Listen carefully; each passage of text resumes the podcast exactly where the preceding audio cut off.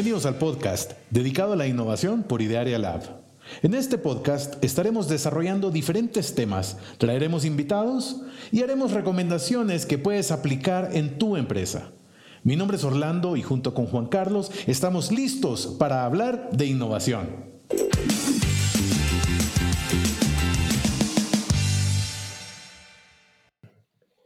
Bienvenidos al podcast de innovación por Idearia Lab. El día de hoy, eh, para el episodio de, esta semana, preparamos eh, uno de, la verdad que de mis, de mis invitados favoritos, eh, que sobre todo por la, energía y, el tema que, que, transmite, entonces muchos de ustedes lo conocerán. Albertico, ¿cómo estás? Un gusto tenerte de, de nueva cuenta eh, en los episodios de este podcast. Qué gusto, Juanca. Muy bien, contento, feliz, agradecido de poder compartir con nuestra audiencia un tema de importancia relevante para mí y pues siempre Diaria Lab aportando contenido de valor y pues contento de estar aquí contigo. Muy bien, gracias por, por aceptar la, la invitación. Eh, por ahí eh, me, gusta seguir tus, tus, redes por el recorrido gastronómico que sueles compartirnos. Eh, ¿cómo, cómo, cómo, te ha ido en esa parte? Pues fíjate que en esta situación pandémica también tuve que ponerme creativo y muchos lugares de comida. Yo vivo en la colonia Roma y como bien sabes, esta colonia tiene un sentido gastronómico natural de supervivencia, de hay negocios que se van, otros negocios que llegan y afortunadamente tengo una red de algunos que son amigos, conocidos de restaurantes donde puedo ir y compartir. Y además sabes que es una familia muy extensa, es una familia que se cuida, que se protege, que se procura. Y casi, casi invitarlos a que visiten la colonia porque van a encontrar ahora una serie de restaurantes con las adecuaciones necesarias, con la seguridad, con la sana distancia, para que puedan consumir en esos locales porque pues activando la economía local a través de los restaurantes, a través de la comida, del consumo, pues podemos hacer que, que esta situación no sea tan drástica. No sé, te puedo decir, Juanca, que he encontrado nuevos lugarcitos para comer y he podido cooperar con mi consumo a que la situación no sea tan, tan complicada. Correcto, una industria bastante, bastante afectada, ¿no? Por, por diferentes eh, restricciones, ¿no? Eh, desde la capacidad eh, del, foro, este, horarios de apertura, ¿no? Y demás. O sea, sin duda, creo que una de las industrias que, mayor ha impactado este tema, ¿no? Así es, así es. Oye, y me, me, llamó mucho la atención cuando te hicimos la invitación para, para la grabación de este episodio, a la hora en la que rebotábamos el, tema sobre qué hablar, eh, primero me decías, oye, ¿cuál, ¿cuál ha sido el tema de los dos episodios ¿no? que, hemos grabado para, para ver qué línea hemos manejado y qué contexto? ¿no? Y definitivamente que era en, en circunstancias diferentes, ¿no? Como bien dices, no, teníamos en el panorama todo este tema de la pandemia eh, en, esos, en esos episodios y, me llamó muchísimo la atención la propuesta de tema que, hiciste y que es, antes de innovar, clarifica tu propósito. Creo que eh, me, pareció, me llamó muchísimo la atención porque hemos hablado ¿no? de, la necesidad de innovar y hemos hablado de, empujar ¿no? el tema de, la necesidad de las empresas o de las, eh, de las organizaciones por tener en la agenda el tema de la innovación. Pero sin duda, creo que eh, esta parte de, clarifica el propósito me, me, o sea, me botó la cabeza. Cuéntanos un poquito, o sea, cómo, cómo llegas a esta, eh, a esta propuesta, ¿no? O sea, ¿qué, identificas tú para poder decir, oye, eh, esto es lo que necesitas clarificar antes del proceso de innovación?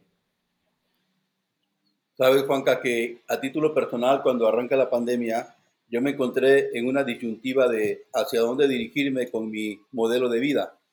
Y encontré pues que tenía un propósito que con la pandemia tuvo que remodificarse, tuvo que adecuarse a las circunstancias. Y me hice la pregunta, si eso me está pasando a mí como ser humano, ¿qué le podrá pasar a un dirigente de empresa, a un dueño de empresa, a una pieza clave en una empresa? Seguramente tuvo que revisar algunos, lo tradicional es tu misión, tu visión y tus valores, desde dónde vamos. Pero hay un grupo de personas que ya está revisando y aligerando y le llaman el propósito. Entonces pregunté, seguramente algunos estarán revisando qué onda con su propósito. Y bueno, y el punto fue que yo logré modificar mi propósito personal, hice un rediseño y le di un alcance, pasé de un alcance más local a un alcance más global. Ahora, cuando empecé a revisar, fíjate, me empecé un clavado para revisar qué pasaba con los grandes dirigentes y encontré varios videos, donde eh, manifestaban a cierta edad, sobre todo un promedio de 75 años, donde manifestaban que vivieron fuera y vivieron solamente en una línea de éxito. Y dije, ah, caray, eso podría pasarme a mí, le podría pasar a cualquier otro dirigente. Entonces, por poner un ejemplo, hay un video de Jack Ma, el creador de Alibaba, donde habla específicamente cuando le preguntan, ¿de qué te arrepientes? Y él dice claramente, me arrepiento de no haber estado con mi familia, me arrepiento de no haber atendido algunos medios, me arrepiento de no haber hecho relación social, en fin. Entonces, si una persona de ese calibre lo reconoce a esa edad y dice, eh, bueno, me puedo arrepentir muchas veces, pero lo que puedo hacer ahora es ¿Qué puedo procurar hacia los demás a partir del tiempo que me queda de vida? Ese es un ejemplo.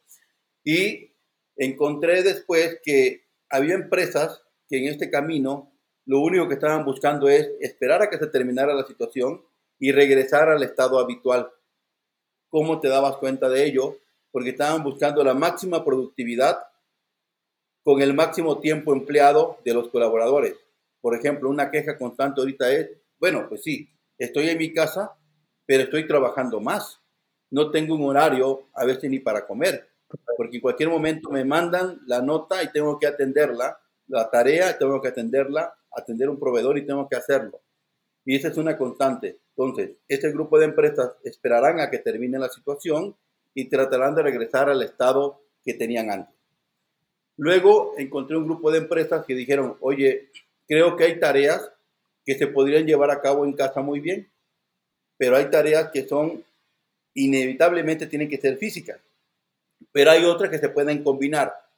Entonces, ¿qué quiere decir? Que habrá empresas conscientes que tratarán de buscar modelos donde participando con los colaboradores, cada caso podría ser un caso excepcional. Cada caso tendría que ser tocado de manera particular.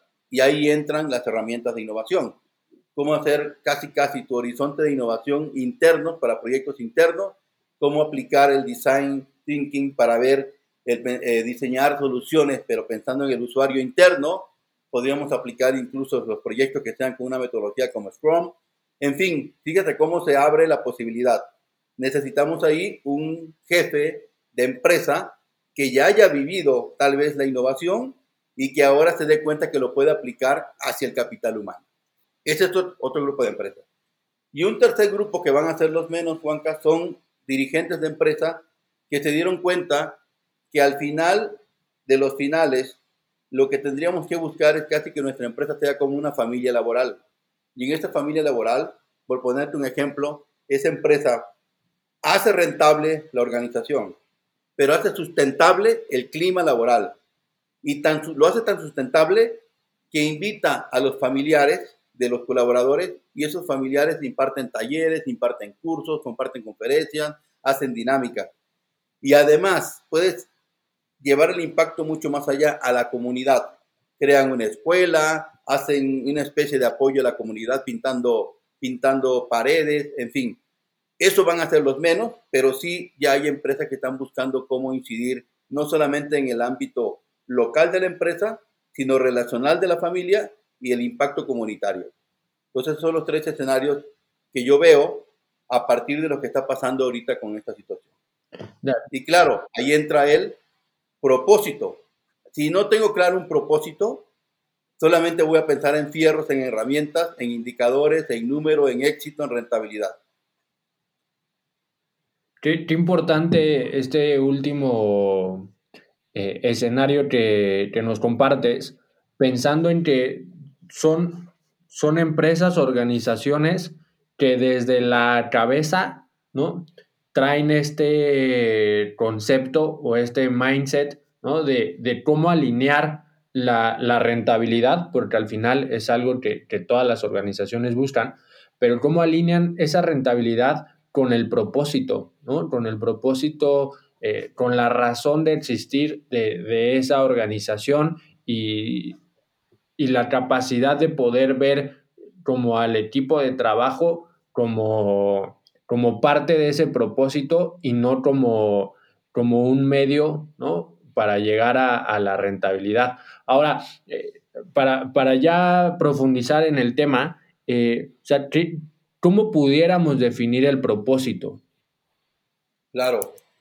Mira, dentro de algo muy sencillo sería, es una declaración que puede ser personal o una declaración como empresa que nos lleva a manifestar nuestra posición, en este caso como persona, como, como profesional o para el mercado.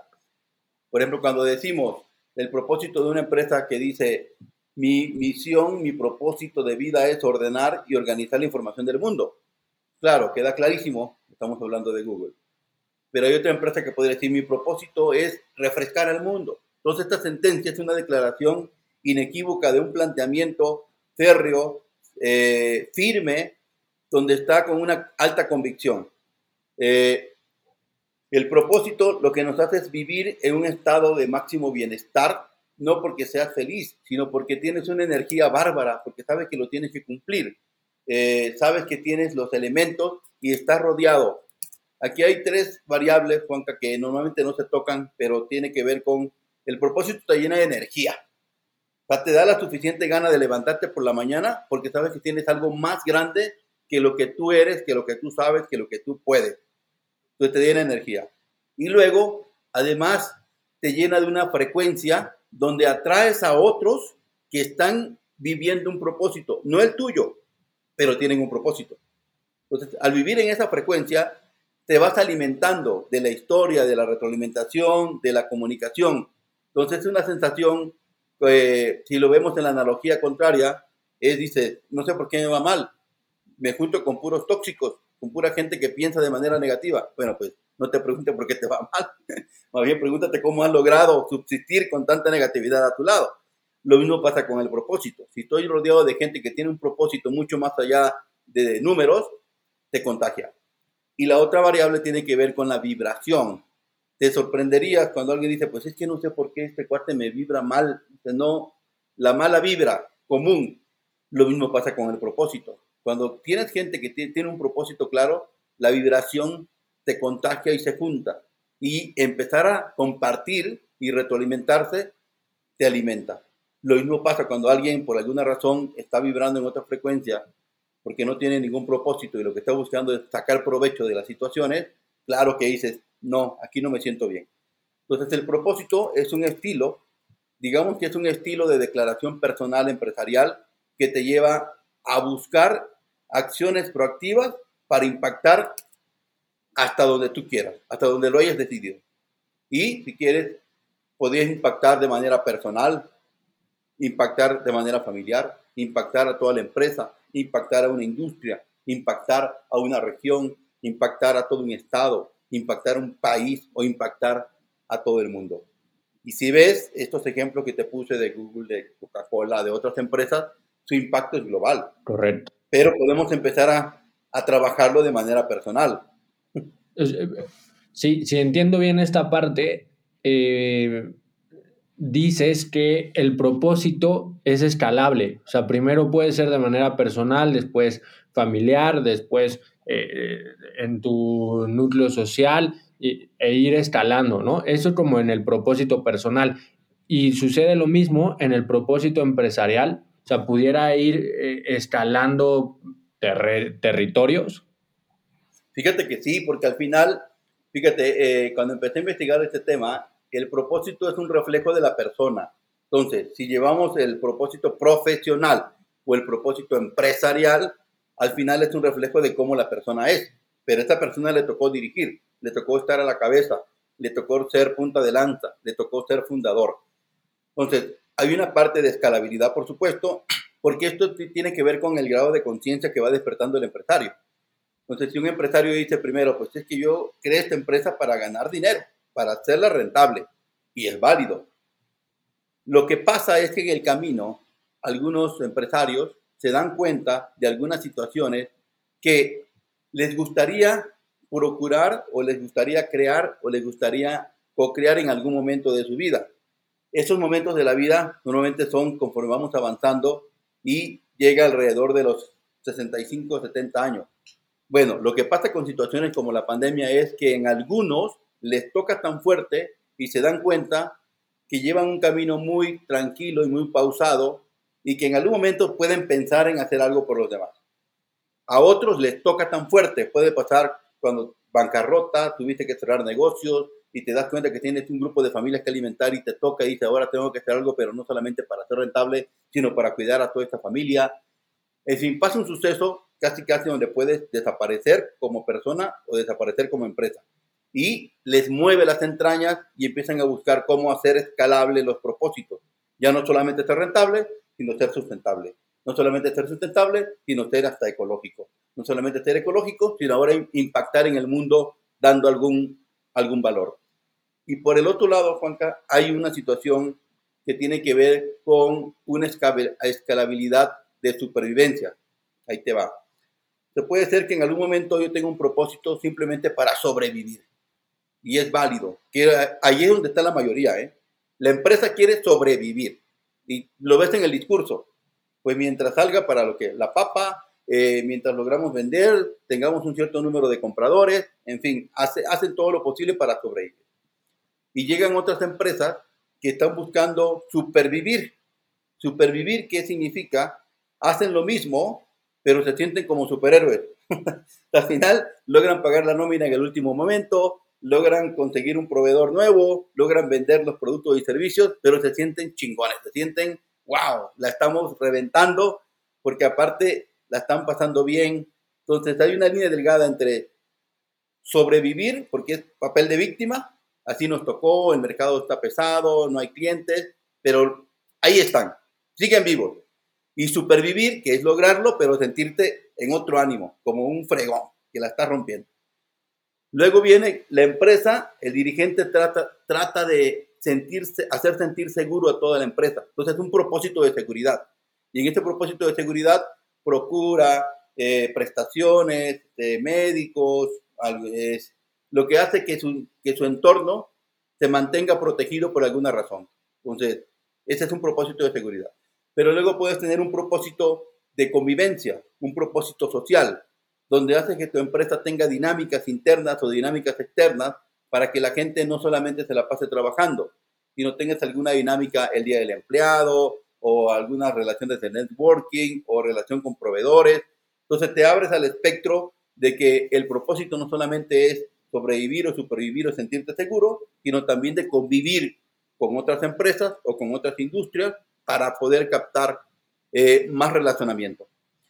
Luego viene otro propósito que tiene que ver con el éxito. Ese propósito de éxito es el ser los números uno, ser la referencia, que nos recomienden, que vean los chipocludos que somos, que sepan que existimos y que estamos aquí parados y estamos dando un valor a la comunidad empresarial. En fin, este es un propósito de éxito. Queremos aparecer en revistas, queremos que la gente vea que hicimos un modelo nuevo, en fin, es otro tipo de propósito. Y hay otro tipo de propósito que son de trascendencia. El propósito de trascendencia empresarial significa que están buscando ahora impactar y dejar una huella. Entonces te crean un modelo social, una fundación o alianza con, con ACES o tienen acciones de voluntariado o tratan de impactar en algo que tiene que ver con un problema mundial, no sé, agua, con eh, huella ecológica, en fin. Entonces, si te das cuenta, los propósitos tienen un sentido de impacto y tienen un sentido también de comportamiento y tienen un sentido de relacionamiento. Entonces, aquí depende y hay que ver dónde está parado cada empresa.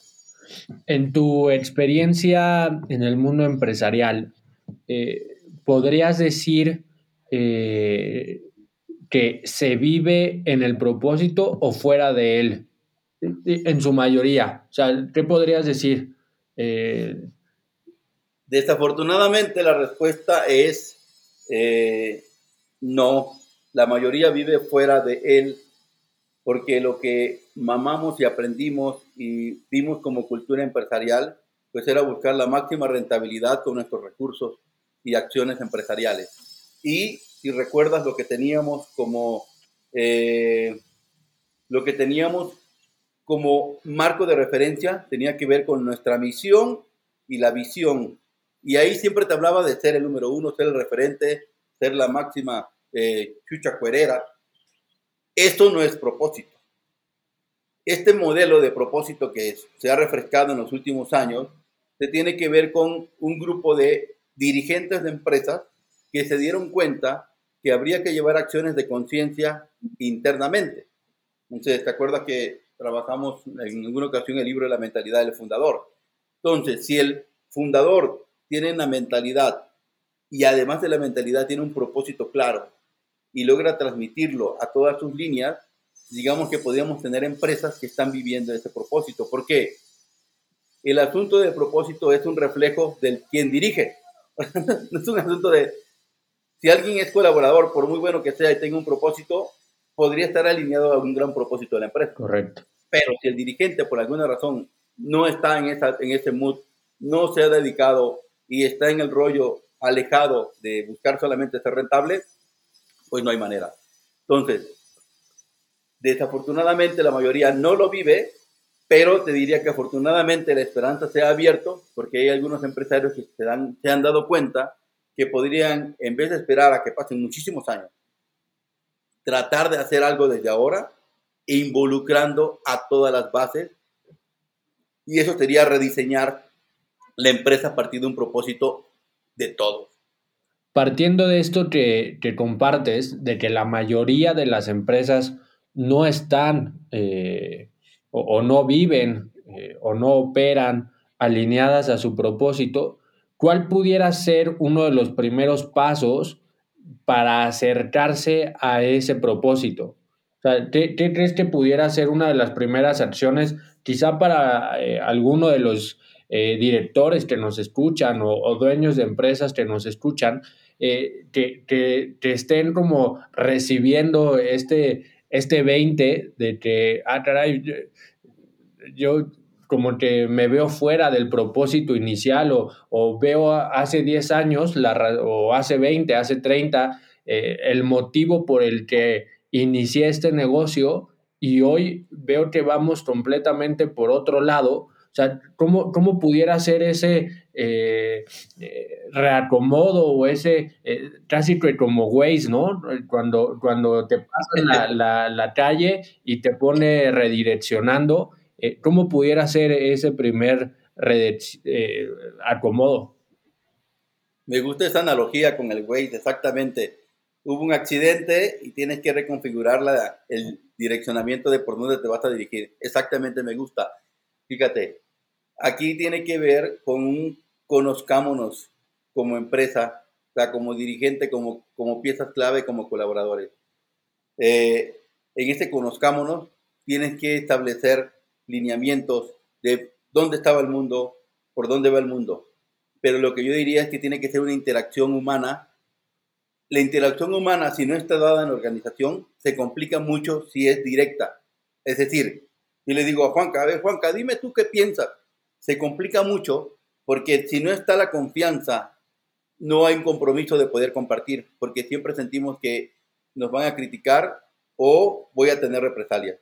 Entonces, fíjate, el gran reto es conocer a la gente con la cual interactuamos, pero que ellas puedan participar de manera anónima. ¿Qué quiere decir esto? Poner el ambiente puede ser presencial, puede ser físico, puede ser híbrido, para establecer mecanismos de conocimiento de cómo ven el mundo, hacia dónde van, porque te voy a poner un ejemplo muy crudo. El empresario quiere productividad y rentabilidad.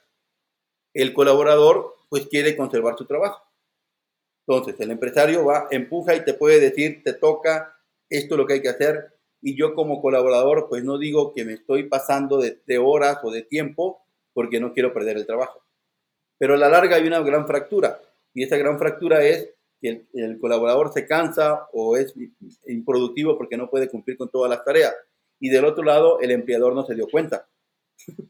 Entonces, por eso lo importante es conocernos en cómo vemos el mundo, cómo lo estamos viviendo en las diferentes áreas de vida y diferentes áreas de vida y los escenarios significa dormir, producir, eh, compartir, aprender, eh, convivencia con la familia, convivencia con los proveedores. Son varios mecanismos, Juanca, de donde no sabemos qué está pasando, porque damos por hecho pues, que el colaborador pues, tiene su espacio y puede trabajar, pero no sabemos lo que está pasando ahí realmente para que pueda cumplir con las tareas. La otra tiene que ver que esas actividades de vida que se rompieron están afectando a la productividad. La otra tiene que ver con cómo le hago para saber si este colaborador está sufriendo resistencia Zona de confort, zona de resistencia. ¿Cómo le hacemos para que pase una zona de aprendizaje? ¿Cómo le hacemos para que pase una zona de crecimiento? Y aquí lo que ya hemos visto en algunos proyectos, si las personas no están en zona de crecimiento, se les paraliza o no pueden dar ideas, es porque no están aprendiendo. Y si no están aprendiendo es porque están en resistencia o paralizados. Entonces, todo este mecanismo es establecer dinámicas para encontrar qué hay. Y te decía, de forma anónima, para que tengamos información. Otro punto que debemos saber con ellos es eh, este clásico escenario buca, cómo lo están viviendo, cómo ven la volatilidad, cómo ven la ambigüedad, cómo ven la incertidumbre, cómo ven la complejidad. Si ya lo tenemos, ¿qué variable te afecta más? Si ya sé qué variable te afecta más, yo siempre hago un ejercicio de que hagamos ahora un buca propositivo. Entonces, si alguien te habla de volatilidad, tú le puedes hablar de valorización. Si alguien te habla de incertidumbre, tú le puedes hablar de iniciativa, de ingenio. Si alguien te habla de complejidad, tú le puedes hablar de cambio, de cooperación. Si alguien te habla de ambigüedad, tú le puedes hablar de, eh, de ir para adelante, eh, de buscar adelantos tecnológicos que nos puedan sacar provecho. En fin, a lo que voy es que la invitación sería a conocernos realmente como mecanismo humano de arriba hacia abajo y entre los pares por ejemplo, las cabezas, para que en algún momento todos sepamos que el humano profesional dentro de la empresa tiene tareas que cumplir. Pero el humano profesional en la empresa siente cosas que a veces no dice. Y no dice porque no le conviene decirlas, porque va a quedar como el llorón, el que no aguanta nada. Uy, no aguantas una jornada de 14 horas. No, no estás hecho para esto. No es que no esté hecho para eso, Juanca. Lo que pasa es que el humano tiene alta resistencia cuando tiene que comer. Y ahora el reto es cómo le hago para conocer a esa persona más allá de que tenga que comer. Con quiénes come, con cuántos come, a cuántos le ayuda lo que él gana para que coman otros. En fin, entonces, así te podría ir platicando varias dinámicas, pero lo importante que quede claro es que hacer dinámicas sociales internas para conocer con quién estoy, con quién colaboro, con quién me estoy mezclando. Y a partir de ahí, yo te puedo asegurar que si ya tengo un propósito borrador, podría buscar los propósitos de cada persona. ¿Qué es lo que hace match cuando alguien dice, es que parece este cuate, parece el dueño de la empresa? Porque su propósito, tienen propósito que está en algún momento haciendo clic con el propósito de esta empresa o del fundador. Sabes que a veces tú estás allí porque crees más en el dueño que en lo que están haciendo. ¿Cuándo te vas a dar cuenta que no hay para dónde hacerse? Porque yo estoy buscando otra cosa totalmente diferente pero me es pertinente estar en este momento en esta empresa y doy mi máximo. O te puedes dar cuenta, ¿sabes qué? Pues hay un grupito de personas que no tiene claro ni para dónde va ni qué quiere hacer. Entonces, ahí ya tienes un panorama para saber con quiénes sí cuentas realmente, con quiénes medianamente y quiénes en algún momento se pueden ir. De acuerdo, qué, qué, qué importante esa parte del, del, conocimiento, ¿no? Creo que, eh, y, y, me parece natural que después de cierto tiempo, sobre todo en el mundo empresarial y pensando eh, quizá en el, en el dueño o en el fundador de empresa, pues quizá en el recorrido de cierto tiempo, pues la operación, ¿no? los clientes, el entorno, la competencia, por ahí también haya provocado que que cambies la, tu rumbo, ¿no? Y, me parece completamente válido de repente como esta parte que dices de reconfigurar y pues volver a conocernos, volver cómo estamos hoy y, replantear, ¿no? El, propósito, porque eh, si, si, entiendo bien, el propósito puede, puede cambiar o puede transformarse, ¿no? Al, al que teníamos hace 20 años, ¿no? Más nos vale. Yo diría que sí, así como hacemos nuestra planeación estratégica y hacemos revisión de objetivos, también debería haber revisión de propósito. Eh, tal como dicen, tú debes, si tenemos clara la estrategia, tú puedes cambiar fórmulas, modelos, modelos de accionar. Si yo tengo claro un propósito, debería revisarlo cada cierto tiempo para ver si estamos en la jugada y se vale modificar, se vale aminorarlo, se expandirlo, pero lo que debe quedar claro es que cuando está clarísimo, vamos a encontrar aliados, vamos a encontrar sinergia. Y esto ya lo podemos elevar ahora hacia otras empresas. Empresas con quienes vivimos algo parecido. Ejemplo, si una empresa tiene como idea ayudar a generar cultura empresarial, por decir algo genérico, y yo encuentro a alguien que también está dispuesto a ayudar a generar cultura empresarial, entonces podemos hacer proyectos complementarios o podemos platicar de vez en cuando para ampliar y llenarnos de esa energía que decíamos, de estar en la misma frecuencia, sentir la vibración de que hay un grupo de personas, no solamente nosotros. Porque eso es importante. Vivir el propósito aislado, como profesional, como persona o como empresa, lo que hace es que tengamos pues muchas luchas y muchas batallas y muchas guerras que son insostenibles. El otro gran truco es cómo hacer de un propósito una comunidad, de tal manera que te puedes apoyar compartiendo información, compartiendo casos de éxito, incluso compartiendo clientes o haciendo proyectos integrales. ¿Te acuerdas cuando eh, se hizo este, esta gira que hizo Jorge, conviviendo con otros referentes de innovación y fueron a diferentes países? Correcto. Algo así. Entonces ya no compites, Juanca, no compites porque tu propósito se convive con otro propósito y puedes hacer algo y claro que la gente lo ve, pero ¿por qué haces algo con él si es tu competencia?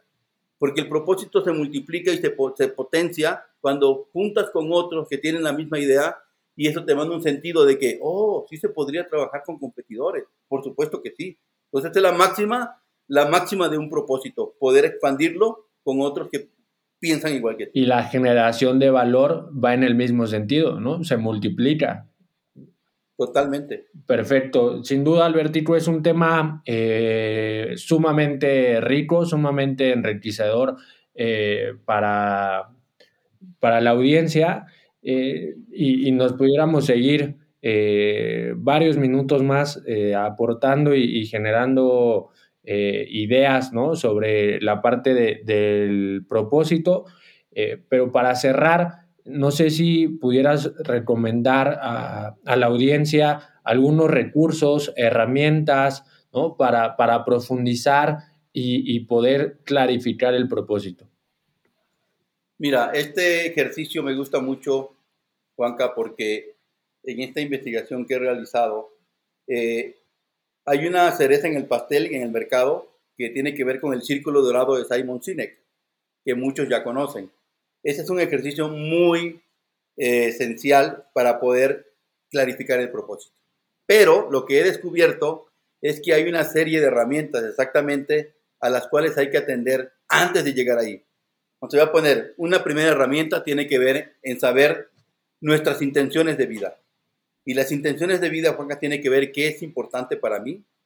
Fíjate, véanlo como persona, como profesional o como cabeza de empresa sea, ¿qué, más, ¿qué es importante para mí? ¿Qué es lo que más tengo en este momento? ¿Qué es lo que más deseo? Entonces, estas son preguntas esenciales que te llevan a esclarecer cuál es mi razón de existencia a partir de mi intención de vida. Ese es un recurso. Otro recurso tiene que ver en saber cuáles son las intenciones de vida como razón de existencia en un plano empresarial, en un plano profesional o en un plano personal. ¿Y a qué me refiero?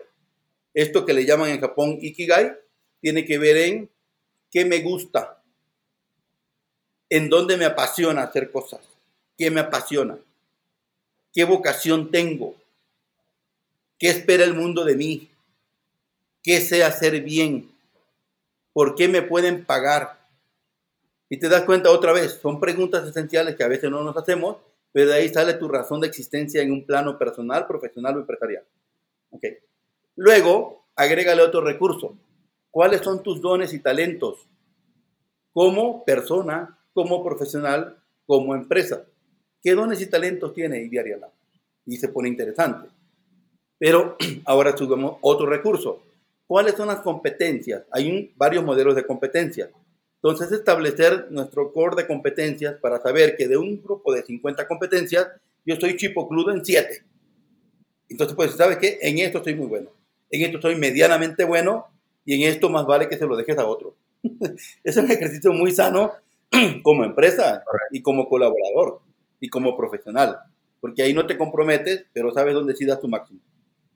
No termina ahí la cosa. Luego es revisar de las inteligencias múltiples.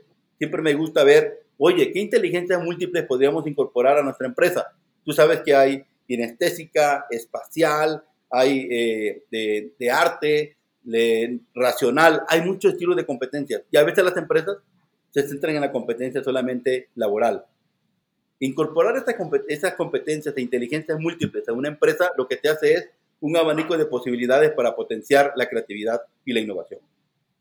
No termina ahí. Ya tengo mi marco de referencia de dones, talentos, competencias e inteligencia. Ahora, ¿qué tendría que hacer? Tendría que conformar y establecer solamente una sentencia, una declaración de qué quiero. Entonces podría decir, ok, esto que quiero, ahora lo voy a pasar, ahora sí, al círculo dorado. En el círculo dorado, ¿qué se trabaja? Oye, pues mi propósito, inspirar a la mayor cantidad de personas para que vivan en plenitud. Ese podría ser mi propósito personal. A título profesional, eh, hacer accesible la innovación llevada a la persona con métodos prácticos y ágiles, por decir algo. Y así podríamos sacar el propósito de Diaria Lab. A lo que voy es cuenta que hay diferentes tamaños y estilos. Ok, luego si ya lo tengo claro, ok, ahora, ¿cómo lo voy a hacer? Vienen los cómo. ¿Cómo tiene que ver con una fórmula, con un método, con un procedimiento, con un diferenciador? Y después de que ya tengo claro mis cómo, ahora sí, ¿qué ofrezco? ¿Qué productos? ¿Qué servicios? ¿Qué proceso? ¿Qué modelo? Ya es el punto de venta. Entonces, si te das cuenta, ya no es un círculo dorado, un círculo dorado único. Es un círculo dorado de la empresa, pero que lleva todos estos recursos previos que hace que sea muy robusto. Si ya lo tienes claro ahora como dirigente, imagínate lo que podrías hacer para que lo transmitas hacia todas las bases y que todos sepamos de qué se trata en esta empresa, a qué jugamos. Y lo que te diría como punto final es que hay que estar revisando si todos estamos viviendo allí o qué podríamos hacer para llevarlos a vivir allí. Correcto, ¿no? Eh, sin duda es un, es un ejercicio, déjame ponerle revolucionario, ¿no? Porque pudiera llegar a sacudir eh, varias, varias, varias cosas, tanto personales como organizacionales, ¿no? Entonces, eh, creo que, creo que está, está buenísimo esto que nos compartes. Y por último, Albertico, tus, tus redes sociales, eh, donde te pudieran eh, contactar, donde te puede seguir eh, la, audiencia.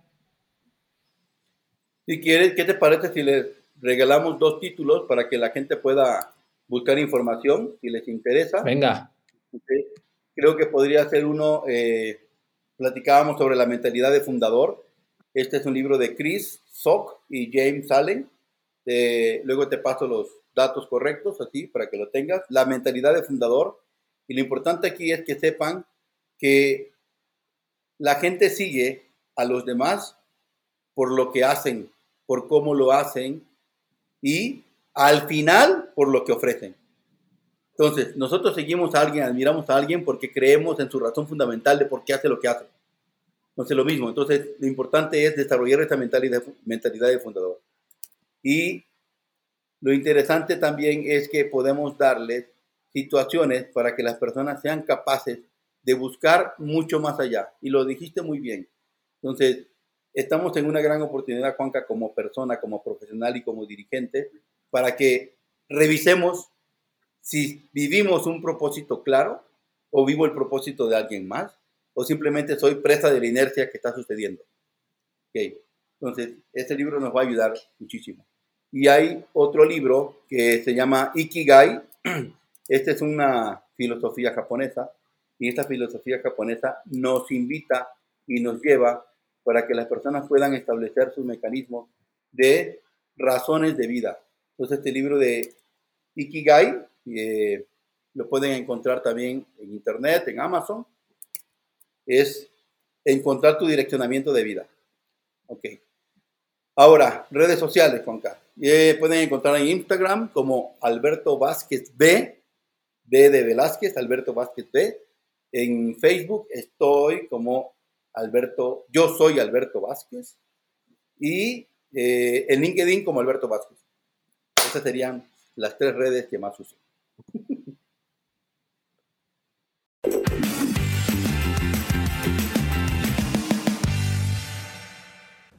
Hasta aquí el episodio del día de hoy en el podcast de innovación por Idiaria Lab. Mándanos tus comentarios o ponte en contacto con nosotros en contacto arroba Sigue nuestras redes sociales, Facebook Idiaria Lab, Twitter arroba Idiaria Lab. Dale seguir en tu plataforma favorita de podcast. Nos escuchamos el próximo martes. Que tengas buen día.